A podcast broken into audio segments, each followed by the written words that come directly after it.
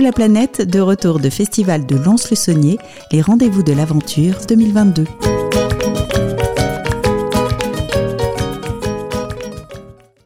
Bonjour, nous sommes toujours sur le festival à Lons-le-Saunier, les rendez-vous de l'aventure. Le studio de la web radio est toujours là pour réaliser les interviews des réalisateurs. Euh, nous avons la chance d'avoir avec nous Inès Dussaillant, euh, glaciologue, et qui a réalisé donc le film La haute route au fil des glaciers. Oui, c'est ça. Bonjour. Bonjour. Inès. Avec un, un bel accent. Très bel accent. oui, ça vient du Chili. On voyage. Hmm.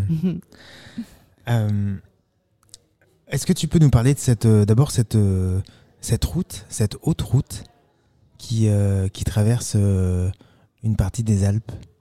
Oui, donc c'est euh, la route qu'on a fait dans les films, c'est la route qui, qui, hum, qui traverse toutes les Alpes depuis Chamonix jusqu'à Zermatt. C'est une route qui a été faite par les pionnières euh, dans les années 1900. C'est la première fois qu'ils ont euh, fait tous les trajets depuis Chamonix à Zermatt. Et l'idée de ce film, c'était de réunir ces quatre personnages et refaire la même route que les pionnières ont fait. Donc Mm. c'est un, un, un petit plus long que la haute route connue et faite par les touristes euh, et, euh, ou les gens qui prennent un guide. Normalement, ça prend 4-5 jours. Mm. Nous, on a fait toute la route en 10 jours et on n'a jamais pris en voiture, donc on a fait tout à pied. D'accord. D'accord. Et vous êtes à combien d'altitude euh, Combien de, de mètres euh? Ah, ça passe partout, ça passe euh, par, ça descend dans les vallées, Ah dans oui. les villages, et après ça monte jusqu'à presque 4000 mètres. Ah oui. Ouais. Parce que ça, on le voit pas trop dans le film en fait, que vous, vous redescendez. euh, on a l'impression que vous êtes toujours euh, sur le plateau, euh, entre les glaciers. Oui, oui, oui. Bon, on reste beaucoup en altitude, mais, mais souvent il faut, il faut descendre parce que c'est, euh, on n'a pas, les Alpes ne sont pas un plateau. Oui, ouais, Donc il vrai. faut, il faut descendre dans les vallées. Des fois, on dort même dans les villages. Mhm. Mm. Et après, on monte, on dort dans des, dans des refuges. Et souvent, c'est des refuges en refuge et des refuges qui sont magnifiques. Mhm. Des fois, perchés dans les, dans les murs des montagnes. C'est, c'est magnifique. Je Mm. trouve que j'ai été très. euh, euh, et comment, comment ça se dit? Et... Ah, j'ai pas les mots en français. Désolée. tu, tu- tu peux le dire en En espagnol. espagnol. Tuve mucha suerte. Ah, j'étais très chanceuse C'est ça, d'être bravo. invitée à faire euh, cette route avec euh, les autres personnages qui, qui ont été avec moi. Tu peux nous en parler de- des autres personnes justement euh, qui t'accompagnent? Oui, donc on est quatre. Et euh, l'idée de, cette, euh, de, de faire cette euh, traversée, ça, ça a commencé par une idée de deux copains. C'était Mathieu et Cédric. Mm. C'est les deux hommes qui, qui sont dans les films. Mathieu, il est un jeune aventurier de pôle. Il fait des expéditions polaires en solo et, partout dans le monde aussi. Et, Cédric, il est un écrivain de euh, récits d'aventure. Et les deux, ils voulaient faire cette route. Et donc, ils ont, ils créé l'idée de faire cette documentaire.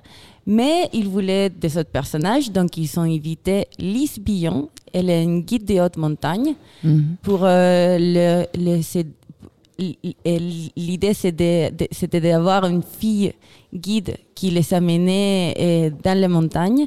Et après, ils me sont invité, moi, comme glaciologue, pour parler euh, sur les paysages qu'on voyait sur les glaciers et, et commencer à avoir un peu de discussion sur les changements climatiques et tout. Donc l'idée, c'était euh, au final, c'est deux filles qui amènent ces deux garçons faire la route euh, dans les Alpes. Eh oui. Et toi, c'était un territoire que tu connaissais déjà? Ou est-ce que justement, tu t'es dit, waouh, je, j'y vais? Pourquoi, pourquoi tu as, qu'est-ce qui, t'a, qui a fait que tu as eu envie de faire aussi ce projet avec eux?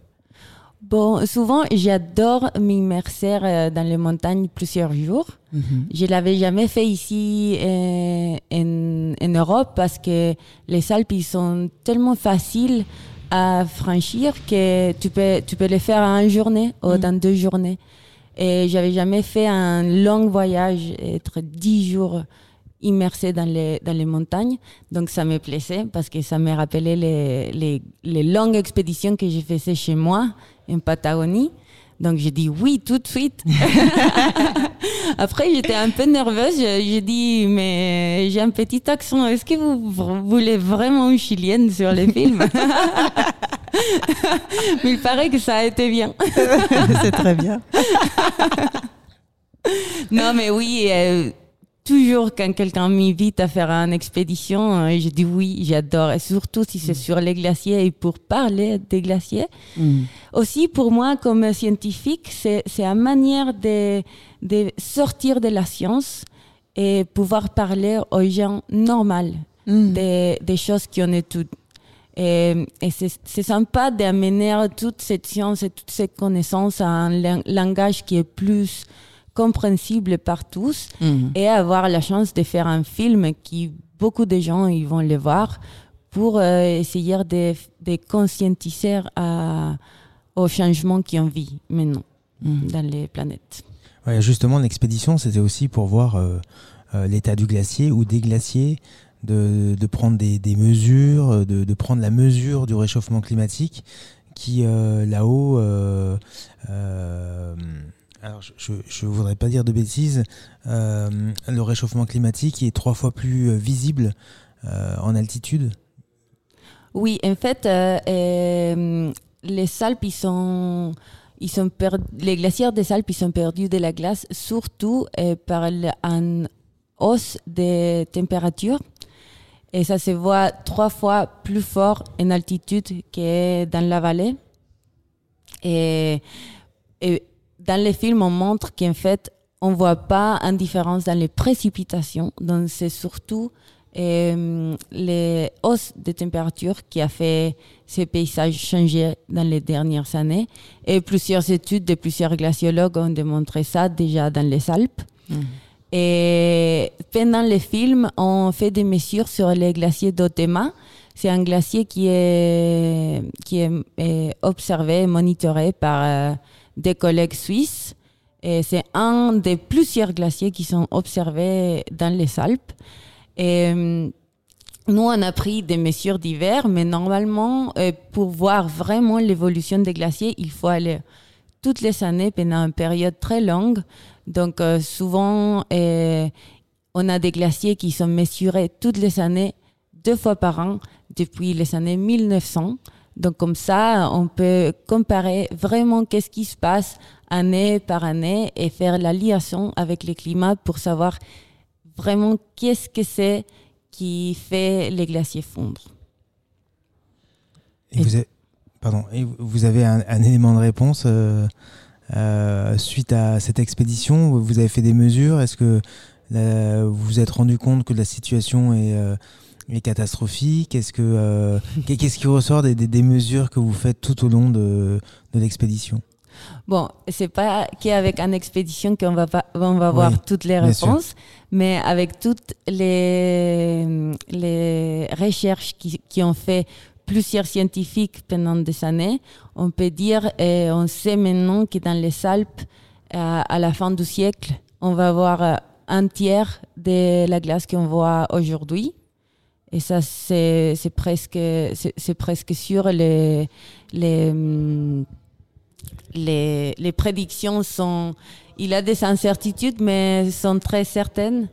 Et, et oui, on pense que. c'est- triste, mais, mais moi, je n'aime pas parler de la tristesse de voir la glace qui fond. En fait, j'aime les montrer comme des sentinelles de- du climat. Ils Mhm. nous montrent qu'est-ce qui se passe dans le climat et on est chanceux de pouvoir les voir aussi directement, Mhm. ces changements. Et euh, oui, c'est triste qu'on va avoir moins de glace, mais on, on va quand même avoir des beaux montagnes et, et des beaux paysages. Mm. Donc c'est pas c'est pas la tristesse de ça, mais là on, on doit prendre ok, c'est ça qui se passe, donc il faut vraiment faire un changement dans nos habitudes. Mais comme vous le dites dans le film, euh, à l'âge de la planète, euh, il y a eu des périodes de réchauffement, des périodes glaciaires et ainsi de suite.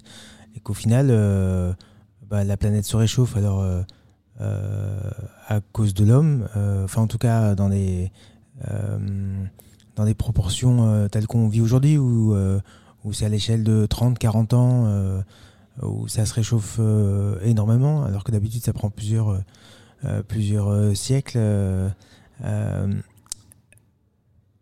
le, finalement, euh, c'est c'est pour l'homme qu'on s'inquiète euh, plus que pour euh, les montagnes.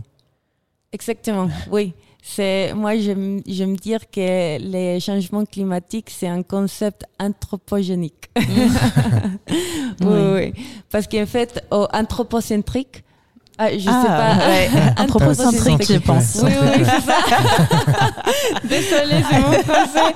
Oui, oui, parce qu'en fait, c'est- les problèmes, ça affecte les, les hommes. Les planètes, ça, va, ça va évoluer dans des, des, des échelles de temps Ouais. d'évolution. Ça va, ça va revenir euh, à nouveau. Mm. On va avoir plus de glace dans le Mm. futur. Ça, c'est presque sûr. Hum. Plus de glace et moins d'hommes. Ça, on ne sait pas, je ne pas dire. Enfin, en tout cas, ton métier est, est appelé à disparaître, donc euh, Bah, c'est ce que tout le monde me dit, mais non, c'est pas vrai. On va avoir encore des glaces dans le futur, surtout dans mon pays, en Patagonie. Euh, pendant toute ma vie et la vie de mes, de mes petits enfants, il va y avoir des glaces. Ça, ça, Ah c'est sûr. En. Alaska aussi. ok. ouais. Donc ça va pas se réchauffer partout. En tout cas, le changement clima- climatique va agir différemment en fonction de là où on se trouvera sur la planète. Exactement. Ça, ça affecte différemment la- les différentes pa- parties de la planète. Enfin, si on Ouais. doit faire de l'alpinisme euh, en Patagonie, euh, Ah ça oui. va être un peu long. Feu, tu voulais poser une question quand je t'ai coupé la parole? Euh, oui, le fait de refaire cette route justement qui avait été tracée la première fois dans les années 50, est-ce que euh, il y a cette dimension de refaire, de, repasser sur les traces justement de, cette première fois? Est-ce que ça a une, est-ce que ça a un, ressenti, je dirais, pour vous au moment où vous l'avez fait ou vous êtes détaché de ça? Non, en fait, euh, là, on avait l'historien euh, Cédric Gras Ah. qui racontait toujours l'hi- l'histoire. Moi, j'étais pas, euh, je, je connaissais pas l'histoire de la première euh, traversée qui ont fait les pionniers. Donc, Cédric, il nous racontait les histoires un peu, et, surtout quand on passait dans les petits refuges. C'est bon. Maintenant, on voit des grosses maisons et des grosses refuges très aménagés pour les, pour les Mm. gens qui passent, mais ils ont commencé par des petites cabanes que cette pionnière ils sont construits pour euh, explorer les Alpes. Donc c'est incroyable comme ils sont arrivés à, mé- à- à créer des petites cabanes dans ces altitudes, Oui. dans des endroits des fois euh, qui sont un truc de fou. Ça, c'est génial. Et aussi, bon, nous, on connaissait la route parce que c'est c'est fait toutes les années par euh, plusieurs personnes. Et donc, on savait par où passer et tout. Donc, c'était aussi incroyable. Moi, que j'ai fait, j'ai fait souvent de l'exploration en Patagonie. Et des fois, on connaît pas, on ne sait pas si on passe par là, ça va passer ou pas. Et, et là, j'avais ce ressenti de waouh, c'était pas facile pour les premiers. Ouais. Surtout avec l'équipement qu'ils savaient, pas Mm. les refuges. Et, et lire les paysages, c'est- pas, c'est pas facile toujours. Oui. Donc, euh, oui, on avait ça toujours en- dans, dans, dans nos conversations. C'était génial d'avoir Cédric pour ça parce qu'il a amené des petites, des petites anecdotes, des petites histoires, des, des, Ah oui. des, des histoires que lui, il avait lues avant. Et aussi dans les refuges, on avait toutes, euh, on, on montre dans les films, on avait les, les photos des, des anciens Mhm. personnes qui ont fait, qui ont fait la route. C'était génial. Et il y a eu des morts aussi sur cette, euh, sur cette route. euh, oui, oui. Avant et, et encore maintenant, il a des morts. Il a eu une tragédie très, très connu les- dans l'année 2018 Mm. à, à côté des refuges de vignettes. Et un groupe avec les guides, ils sont tous morts à 100 mètres du refuge parce qu'il avait des brouillards et ils ne pouvaient pas trouver les, les refuges. Donc ça montre que quand même, si la montagne est très aménagée, maintenant, et, vous, sa- et, et- vous- et- et on a des, des refuges partout, il faut quand même avoir le respect, et c'est la nature, et il, faut, il faut bien, bien faire et, et prendre toutes les, les mesures possibles pour éviter un tragédie, un, un accident. Ah, tu parlais de, de, de- de cabanes euh, qui sont aujourd'hui des. Voilà, tu disais aussi des, des- des refuges euh, dans des endroits euh, improbables. Alors, il y a le monastère hein, à un moment donné Oui. que vous, que vous, dans lequel vous vous arrêtez. Et puis, il y a, y a ce refuge qui est sur ce piton rocheux, euh, accessible uniquement euh, par une échelle. De ce Oui, qu'on voit en tout cas euh, sur euh, un lieu improbable. Et en fait, moi, quand je vois ça, je trouve que il y a un décalage entre le discours, le réchauffement climatique, euh, la planète se réchauffe, les glaciers sont en train de, de fondre à une vitesse vertigineuse, et on va construire euh, des refuges euh, euh, dans des lieux euh, improbables euh, qui demandent, euh, qui ont demandé sans doute, enfin ça a demandé sans doute pour, la, pour leur construction une énergie de, de malade avec sans doute des hélicoptères, sans doute du, beaucoup de béton. Enfin, je trouve que il y a, il y a un décalage qui, euh, qui est choquant. Oui, mais je crois que ça, c'est les refuges de Berthold que tu parles. Oui.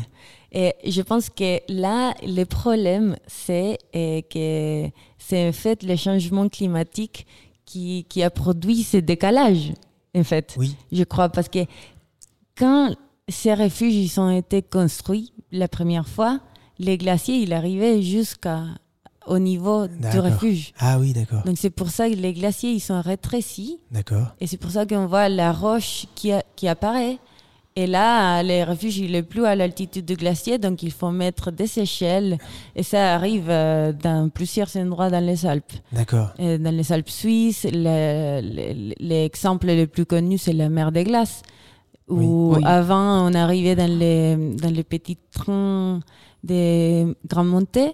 Grand Mhm. Montées, ça s'appelle? Non. Non, je sais Les- plus. non. Les, Euh, bon, les petits trains ouais. qui montent euh, sur la mer des glaces. Et avant, quand il a été construit, ce train, le- la glace, il arrivait jusqu'à là. Ouais. Et, et maintenant, on descend, on peut voir les petits panneaux qui montrent euh, cette année, le glacier, il est arrivé jusqu'à là. Et maintenant, il faut descendre euh, plein de échelles. euh, et c'est à cause de, de cette, euh, oui, réchauffement climatique qui a fait les glaciers fondre. D'accord. C'est flagrant quand on regarde les images de la mer de glace euh, il y a 50 ans en arrière Ouais, et qu'on la voit aujourd'hui. C'est, je trouve ça flagrant en fait. c'est impressionnant. Impressionnant là-bas.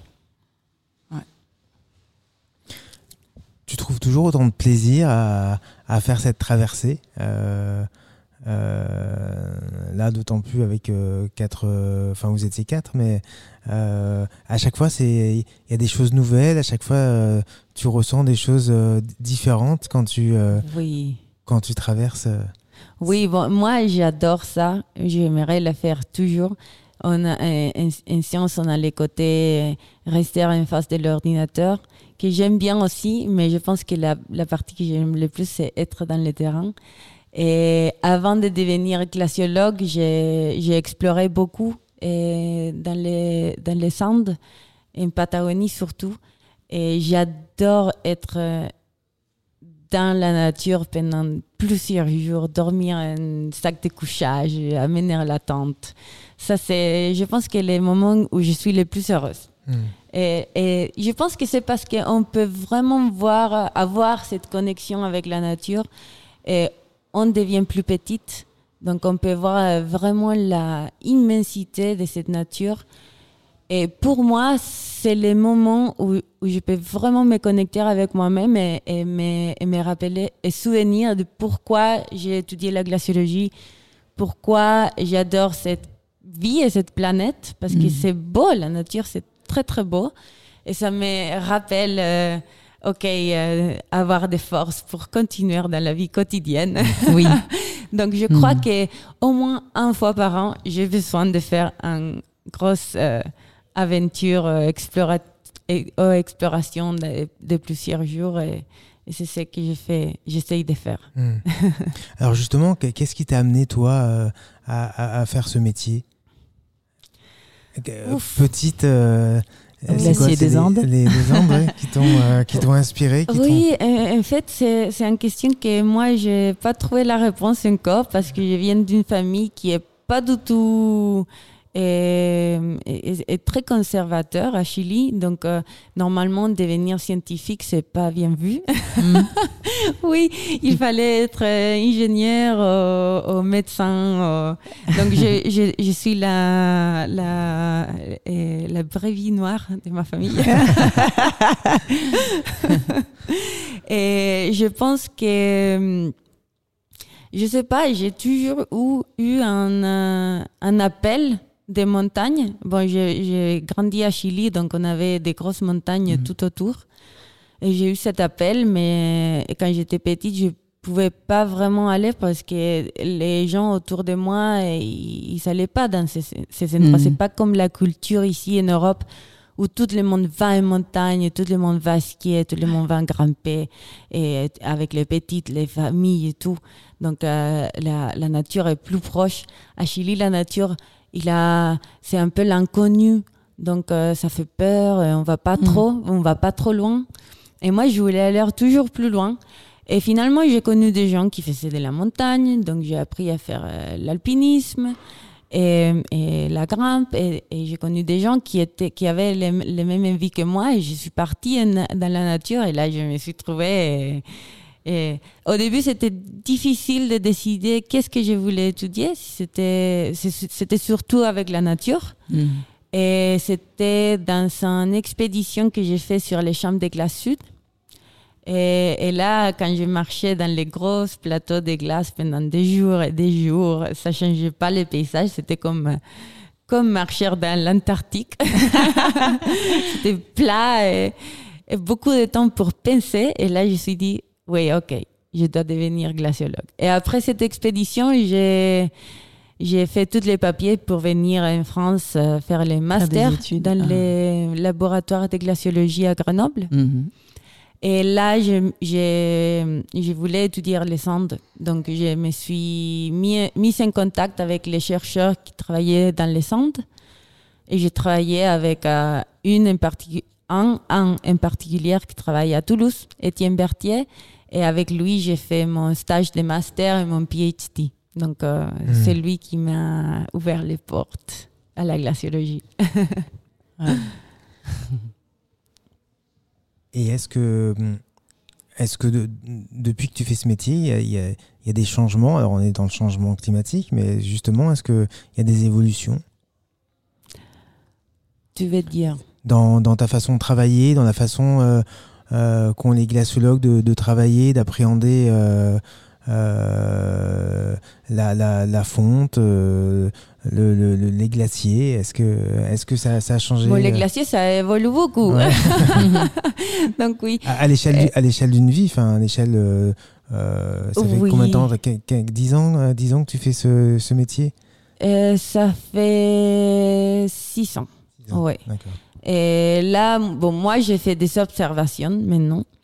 Et, et je travaille avec les, les, les, les gens qui, travaillent, qui, qui observent les glaciers autour du monde. Ils nous envoient toutes les données et on, va, on, on les, on les met dans une grosse euh, database. Et, et on peut voir qu'est-ce qui se- ça se passe partout dans le monde. Mhm. Donc en ce moment, je travaille avec ça, mais euh, je suis dans un projet qui est plus grand et on essaye de, de voir les différents euh, ressources non, de la planète. Et moi, mon parti, c'est de donner les côtés des glaciers. Mais il y a des groupes qui travaillent sur les lacs et les rivières, des, des groupes qui travaillent sur les, les eaux sou- souterraines, et, et des, grou- des groupes qui travaillent sur les, l'eau qui est dans les premiers mètres de la terre et tout. Et on, met tout ça ensemble, on peut voir qu'est-ce qui ça se passe avec l'eau dans la planète. Mm. Donc, en fait, moi, je suis que sur les glaciers, mais je pense que l'évolution des, des, chercheurs, des chercheurs euh, je ne sais pas, peut-être euh, dans le futur, je vais travailler dans des autres euh, ressources. Mm, et mm. non?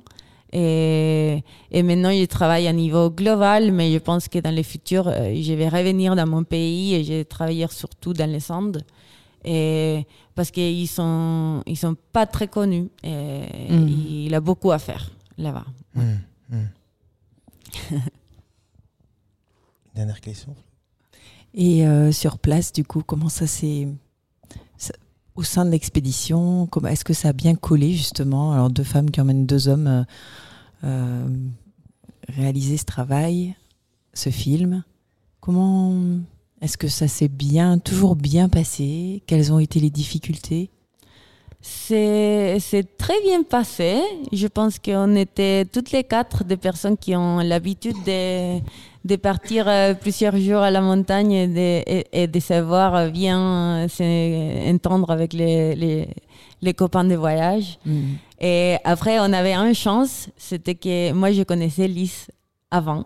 On mm. s'est rencontrés en Patagonie, donc elle était une copine. D'accord. Et, et, là, on avait plus de force. Ça aide. Oui.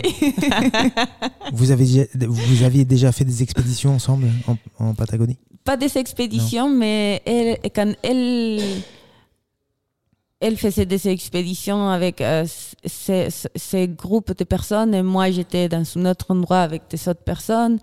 Et des fois, j'étais, j'y habitais Punta Arenas et elle, et elle passait par là parce qu'elle faisait des voyages. Donc, on, s'est vu plusieurs fois. Mmh, mmh. Ouais. Mmh. D'accord.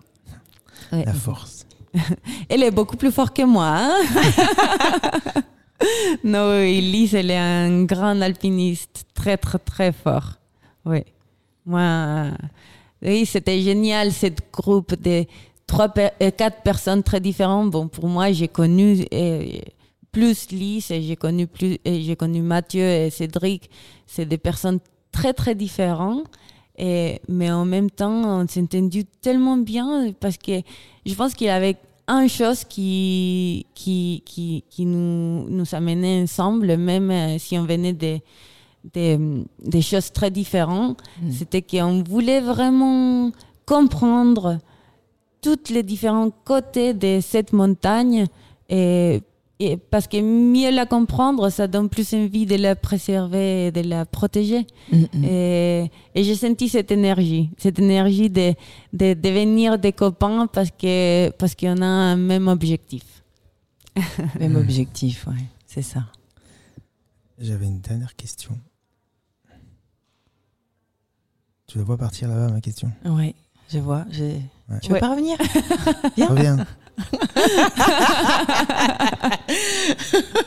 Ces enfants, alors. Euh, Allez. Euh, du coup. Euh, ah oui. c'est Inès qui. Pardon, c'est pas Inès, c'est. J'ai oublié son prénom. Lys. Lys. Qui ouvrait le, la, route en quelque sorte qui, qui vous disait il faut passer par là. Enfin, euh, euh, de temps en temps, on vous voit sur vos GPS en train de, de, vérifier si c'est bien le, passage et puis surtout de faire très attention. Euh, car le, encore lui, le réchauffement climatique ou le changement climatique fait que les, routes où la voie est, plus dangereuse. Mm-hmm voilà, c'était important euh, justement qu'elle soit là pour, euh, pour ça aussi, pour, pour vous guider, pour vous amener là où, faut, euh, là où il faut passer. Oui, oui, non, c'était très important d'avoir Lise parce que il a un côté de connaître la route, l'avoir sur une carte, et après être là dans la situation et être capable de prendre une bonne décision. Et on a eu des moments où c'était pas facile, on, ne connaissait pas où on était, il avait la brouillard, on ne savait pas par où aller. Mm. Donc avoir Lise avec les connaissances qu'elle a de, de sécurité en montagne, elle savait exactement quoi faire, et elle savait prendre des décisions et aussi maintenir la calme du groupe. Je pense que ça, c'est c'est le travail des guides. Parce Mm. que nous euh, qui ont fait un, un vie, euh, on, on travaille dans les, dans les bureaux, et on- on on- on n'apprend pas ça toujours. Et, Elle et- a cette connaissance du terrain. oui, parce que c'est vraiment, on peut, on peut savoir euh, marcher avec les, les crampons, on peut savoir ce qui est, mais quand on est là dans une situation compliquée, être capable de prendre une bonne décision, c'est ça qui fait la différence entre un alpiniste qui, qui, qui, qui est amateur et un, un guide de montagne. Mm. Oui. oui. Donc c'était rassurant. Du Oui, coup, c'était totale rassurant. confiance Oui, il avait un de moment vous où on- sur cette personne-là. Oui, oui, Mm. il avait un moment où, où on descendait dans les brouillards et il avait les glaciers, donc il avait des crevasses. Et, il fallait. euh, Oui, on n'était pas dans la corde, donc euh, Mm. là, Lise, elle a bien fait son boulot. Ouais, c'était tendu. hein. C'est là où, où Ouais. même euh, on voit que pour faire, euh, pour être de l'expédition, il faut quand même euh, avoir euh, une bonne expérience Mhm. euh, de l'alpinisme. Enfin, c'est pas donné à tout le monde de, de partir comme ça, même avec un guide. Mhm. Bah, me semble-t-il, hein, en tout cas, euh, et, et, et d'affronter la montagne. euh, Oui, après, toutes, toutes les montagnes sont différentes. Dans elle a une connaissance très, très grande des Alpes. Et moi, je connais très, très bien les Andes, mais ici, je me sens. Je ne peux pas prendre des décisions comme ça. Et moi aussi, je suis, je suis un alpiniste, je suis guide à Chili. C'est pas le même euh, style de guide comme ici, mais, Mhm. mais je travaille comme guide à Chili. Et, mais il a des moments euh, dans cette route que j'étais heureuse d'avoir Lise. oui. Le ski de randonnée, c'est quelque chose que tu connaissais avant aussi ou- Oui, oui, oui. J'ai commencé à Chili et euh, j'étais à peu près la seule femme qui faisait ski de randonnée à Chili Ah oui. quand j'ai commencé. Maintenant, il a beaucoup plus parce que ça c'est devenu euh, plus populaire. Mhm. Mais, mais oui, j'ai commencé toute seule parce que le ski, c'est mon, c'est mon sport. Je, je, je l'adore. Et quand j'ai découvert qu'on pouvait marcher et, gravir des montagnes avec des skis et après descendre en ski, là, j'ai, arrêté, pour toi. j'ai arrêté de faire euh, de la montagne à pied.